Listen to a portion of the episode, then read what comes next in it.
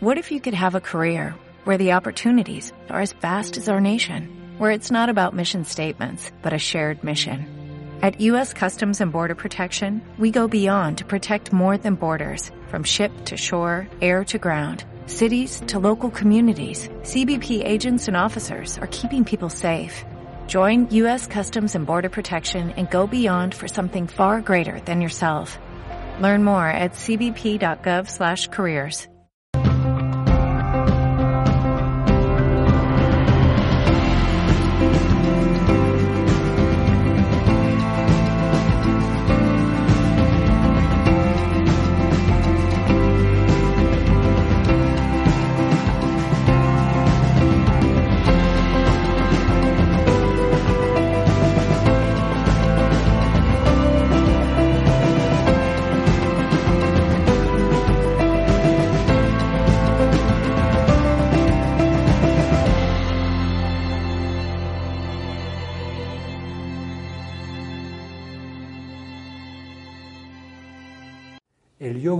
jamás podrá aprender yoga. El ego jamás podrá aprender yoga. Porque el yoga para el ego es el antídoto. No se siente cómodo el ego en una clase de yoga. No se habla, hay silencio, hay quietud, hay inmovilidad, hay sonidos. Todo está en una esfera de autoescucha. Y el ego, su función es todo lo contrario, es dispersión. Mientras el yoga lo que pretende es concentración, el ego funciona en la dispersión. Necesita estar aquí y allí, en el pasado y en el futuro. Pero tenerlo aquí concentrado aquí es incompatible, no le gusta. Por eso muchas veces hay un auténtico esfuerzo para venir a una clase de yoga. Hay muchas veces que uno no tiene ganas de hacer yoga. Pero eso es el ego que está diciendo, no, quédate aquí tumbadita, aquí estás mejor. Viendo la tele, comiendo galletas. está mejor. Va a escuchar la paliza del profesor este. Pero cuando uno se sobrepone y viene, entonces se da cuenta que a la siguiente el yoga ya no tiene tanto poder. Una vez me dijo, le preguntó a un maestro que qué era aquello del ego, aquello que toda la psicología transpersonal y todos los tipos de psicología. Y él dijo, sin más que definirlo, vamos a poner un ejemplo. Me dice, imagínate, Rafa, que tú vas en un avión y el piloto y el copiloto están llevando ese avión. Tú eres ese avión. Tú estás llevando el avión. Pero llega un momento en que en el proceso de tu viaje, el piloto y el copiloto o el piloto solo se queda dormido. Se duerme. ¿Y qué ocurre en un avión cuando un piloto se duerme? Se activa el piloto automático, ¿sí o no? Bueno, pues nosotros vivimos en piloto automático. Es el ego el que nos pilota. Y entonces el yoga pretende decir, no, está bien, apóyate en el ego, reconócelo, pero no dependas de él. Porque él jamás te va a ayudar a evolucionar. Él te va a ayudar a vivir, pero difícilmente a evolucionar. Lo podrás trascender. La gran misión del ser humano es trascender su parte egoica. Y le tienes que dar las gracias porque te ha traído hasta aquí ha viajado contigo, te ha ayudado, ha mantenido el instinto de conservación. En procesos de, de, accidente y de traumas físicos y psíquicos, te ha sostenido, te ha mantenido vivo. Pero también te encarcela, también te estrangula, también te limita, porque no le gusta estar concentrado, le gusta la dispersión, la distracción. Ese es el problema. ¿Sí? Por tanto, el modelo que ofrece Patanjali es un modelo donde se exige mucho en la primera etapa, así, a través de llama y llama, y además con muchos subtemas. Entonces nos damos cuenta que el occidental, cuando se acerca ahí, solamente se queda con una parte, la parte más pequeña, la parte más útil. Eh, un poquito de asana, un poquito de respiración, un poquito de relajación y a la cafetería. a comentar. Es un yoga que es válido, pero es muy pobre. La pregunta es, ¿hay algo que ha cambiado en mí, en mi práctica de yoga? Porque si nada ha cambiado en mí, la práctica de yoga no me sirve. Mejor hacer otras cosas. Cuando preguntamos, cuando yo me pregunto qué es lo que se ha cambiado, qué cantidad de disciplina he tenido que hacer para transformar algo de mi interior. Si ha habido una respuesta a esa transformación, es que tengo la capacidad, tengo la neuroplasticidad de producir cambio aquí dentro, a través del proceso de serenidad. Estoy cambiando mi mente, estoy haciendo que mi mente sea más aperturista, más perceptiva, más sintonizada, más captadora de información. Entonces, cuando la mente hace eso, pues te das cuenta que en tu interior se está realizando una auténtica transformación, no solo celular, sino también de consistencia emocional y también de estructura de forma de pensamiento. Los pensamientos son raíles en el cual es muy difícil salirse de ellos. ¿Mm? ¿Habéis visto alguna persona que diga, yo no pienso cambiar? ¿Sí? ¿Lo habéis encontrado, verdad? Yo no quiero, yo no quiero cambiar. Yo soy como soy. Tú vas a cambiar por las buenas o por las malas. ¿Sí? Si tú no cambias, la vida te cambia. Decía un profesor mío, practica yoga antes que te lo recete el médico. Precisamente para cambiar. Todo es posible con el yoga, si lo hacemos bien. Entonces, la propuesta que yo he reflexionado a lo largo de estos meses, en el cual no podía mover el cuerpo, pero sí podía mover la mente, es observar que a lo mejor, donde la metodología que partimos desde el principio con el maestre, cuando dijimos que partimos de una tesis que es saber lo que es el yoga y llevarlo a una síntesis, es reducirla a unas cuantas prácticas, muy poca inclusive, ¿eh? hay algo que en medio hemos perdido. Y hemos perdido la capacidad de formación del yoga, la capacidad de autocrítica, es decir, criticar incluso el pensamiento del yoga. Y cuando criticamos el pensamiento del yoga, siempre que sea en una estructura de pensamiento evolutivo, si algo que nos haga crecer, pero poniéndolo en dudas, cuando ponemos en duda las cosas es mucho más fácil poder enriquecerse.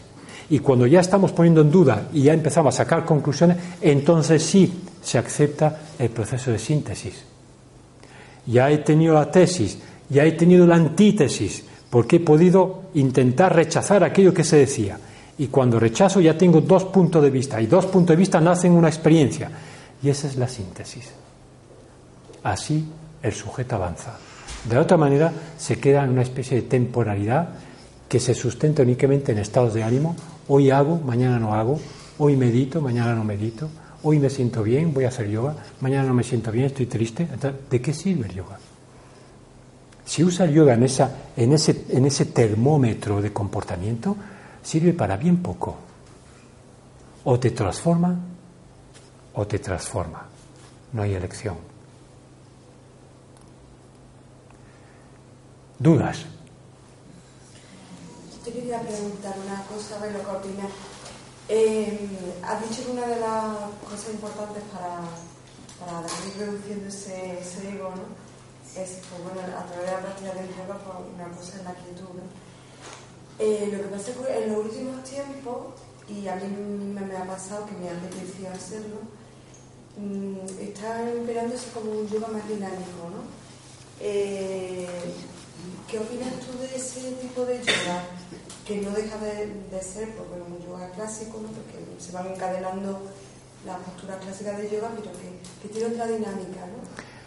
Mira, una de las cosas que la cultura occidental le ha aportado al yoga, así, si uno hace una visión histórica del yoga, uno se da cuenta que en miles de años el yoga cambió muy poco. Muy poco. Y es más, cambió tan poco que incluso ni los autores de los descubrimientos se ponían como creadores del método. Cosa que a día de hoy, en cualquier escuela norteamericana o europea, lo primero que hace es poner el nombre del sistema, su propio nombre ya es una connotación bastante egoica. ¿sí? Hoy han salido yoga mm, por todas partes. Yoga para la oficina, yoga para andar, yoga para dormir, eh, aeroyoga, yoga para flotar en el aire, yoga subacuático, eh, yoga pilates, eh, yoga dance, yoga flow, yoga fluido, así miles de yoga. En la India, a lo largo de 5.000 años, 128 tipos de yoga. En Estados Unidos, en 50 años, 500 tipos de yoga. Ayer me preguntó una alumna, oye Rafa, ¿tú conoces este yoga de Bob Slay y Mac Way? Hijo mío, lo siento cariño, es que no. Sí, porque es un yoga que parece ser que alinean las fascias del cuerpo y lo que hacen es que eh, separan de forma antigravitatoria lo que es las articulaciones para que no sufran y además ellos recomiendan de no someter la laxitud, la hiperlaxitud para no dañar. madre mía, madre mía, madre mía. ¿Dónde llegamos? ¿Dónde llegamos? Cinco mil años hemos estado haciendo Paschimottanasana Asana con las piernas extendidas. En 30 años viene un señor y dice que ya no sirve, que hay que hacerlo con las rodillas dobladas. 5.000 años donde no hemos conocido ningún incidente por tener las rodillas estiradas. En 30 años parece que es eh, tener las piernas estiradas es el mal de toda la espalda de toda la humanidad.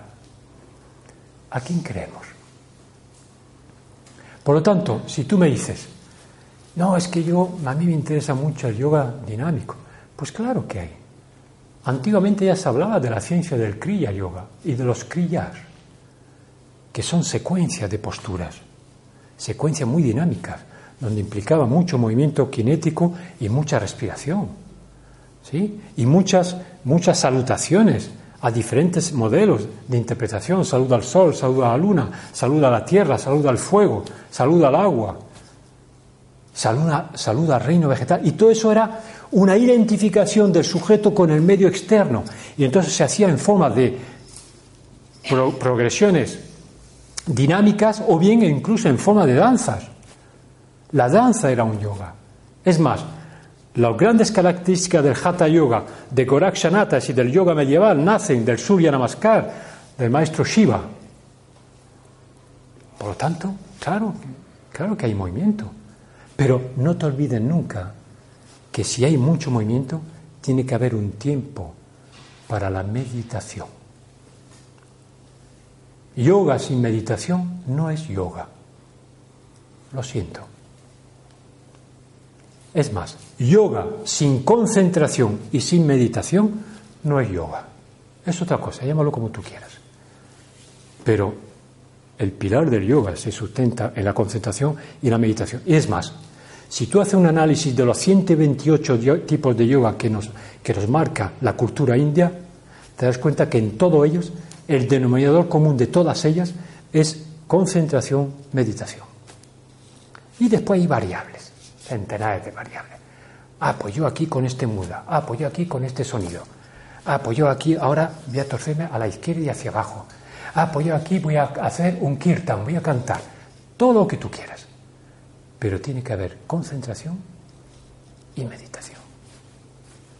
Y ahora la pregunta es, ¿cuánto dedicamos a la concentración y cuánto dedicamos a la meditación? Y nos damos cuenta que son muy escasas. no, yo una vez en semana. Es decir, el yoga te da en base a lo que tú inviertas. Si inviertes poco, da poco. Si inviertes mucho, da mucho. Si yo hago meditación una vez en semana, pues entonces vas a tener los beneficios de meditación de una vez en semana. No le pidas más, no has invertido más. No, yo hago meditación todos los días. Ah, eso es otra cosa. Obsérvate. Mírate al espejo cada mes. Abre los ojos.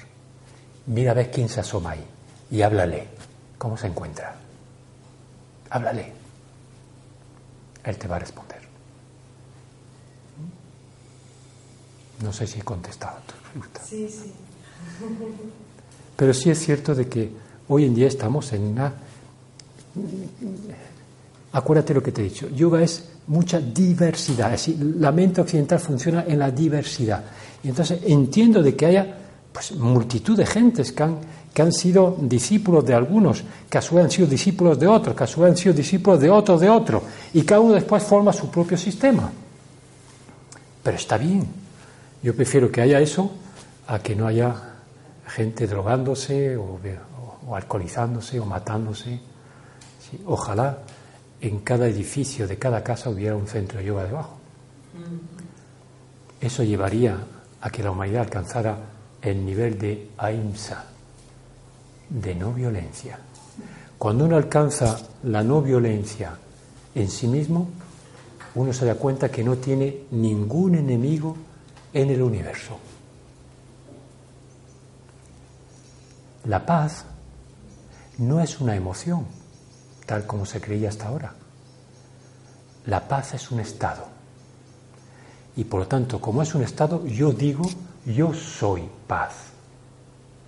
Al igual que digo, yo soy amor. No digo te quiero, digo yo soy amor, yo soy un estado. No, no una emoción que está que es susceptible de tener una fluctuación un día y otro no. Hoy estoy en paz, pero mañana como no me encuentro muy bien, estoy en guerra. ¿Eh? Estoy conflictiva conmigo misma y no sé por qué, o conmigo mismo, no sé por qué. Hoy te quiero, cariño. mañana no te quiero, no te puedo ver. Eso no es amor, tampoco es paz. La paz es algo, es un estado. Y como tal estado, tiene un peso magnético que impregna toda la personalidad. Arranca de raíz todos los deseos insatisfechos. Arranca de raíz toda la ignorancia acumulada durante siglos. Arranca de raíz todo el pralabdha karma acumulado en esta existencia. Lo arranca de lleno y entonces te convierte en un jivan mukta, en un renacido.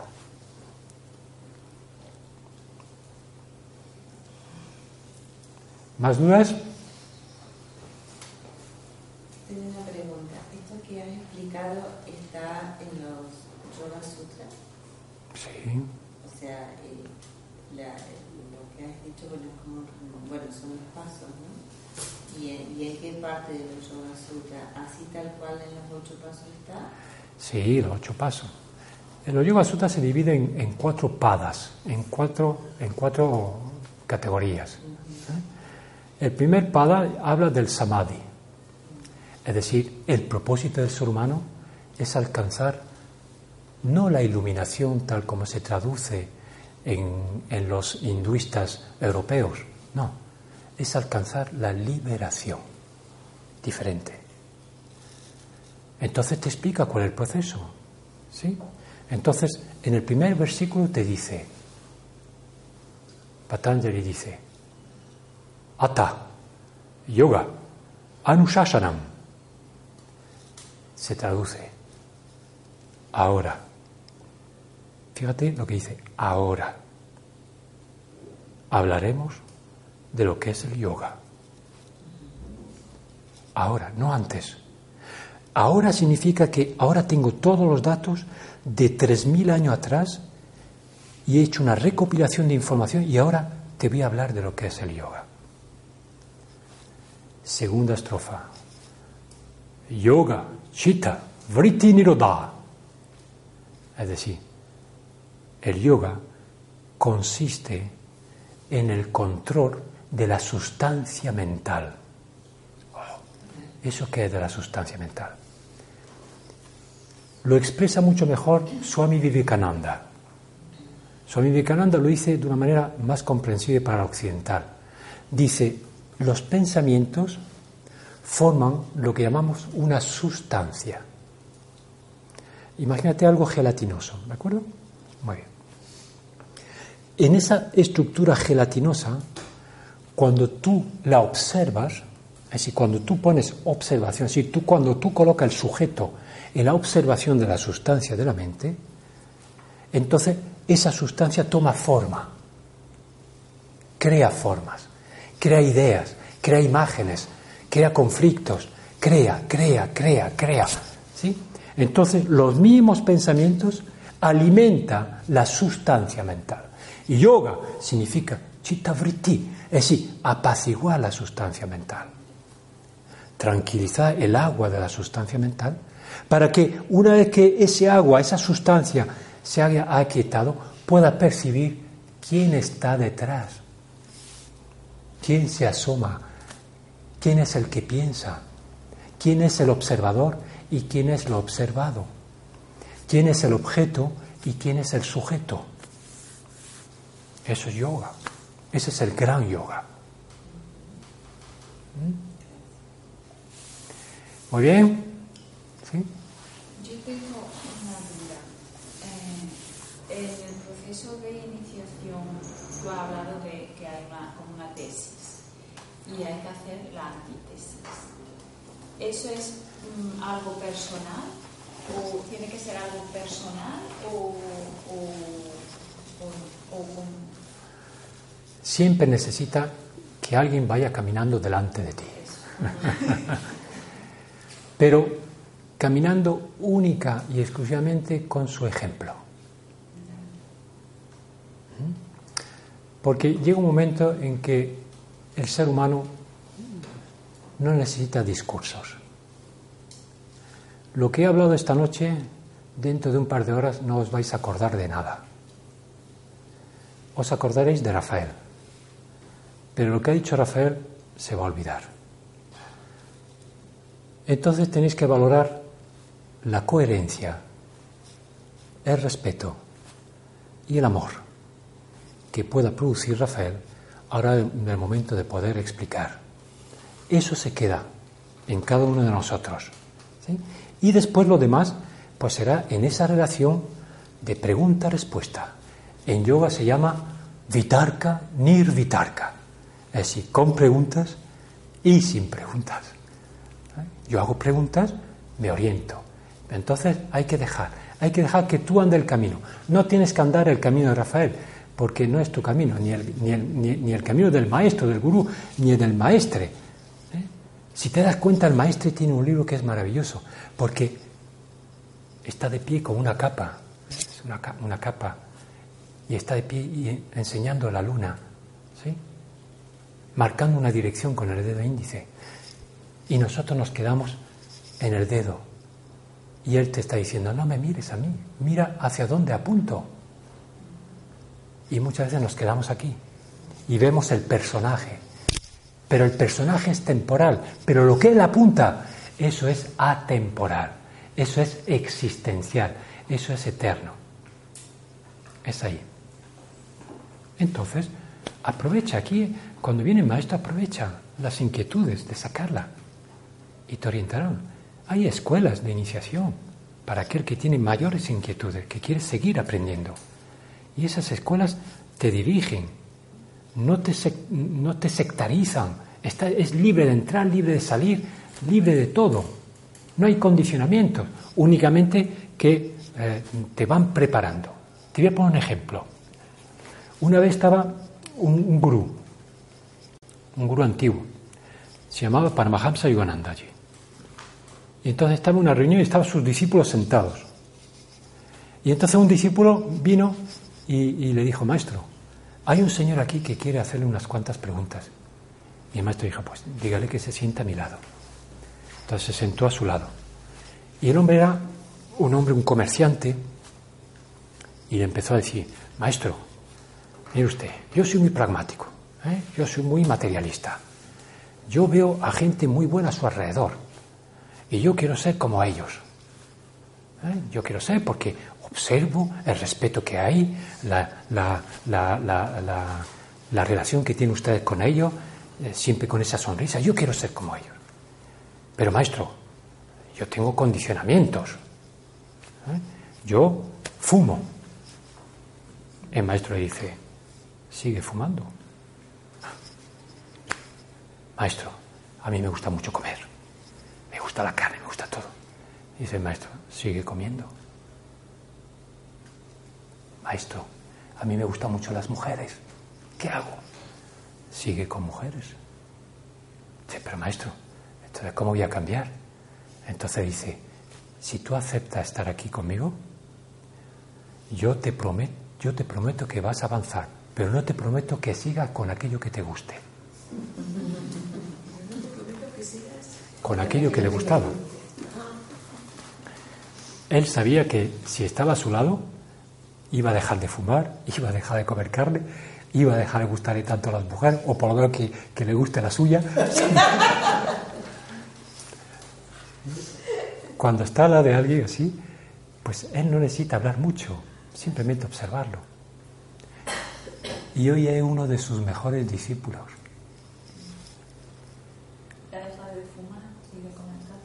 Sí, sí, sí. Y él, uno ahora mismo es uno de los máximos representantes del linaje de los Paramahamsa.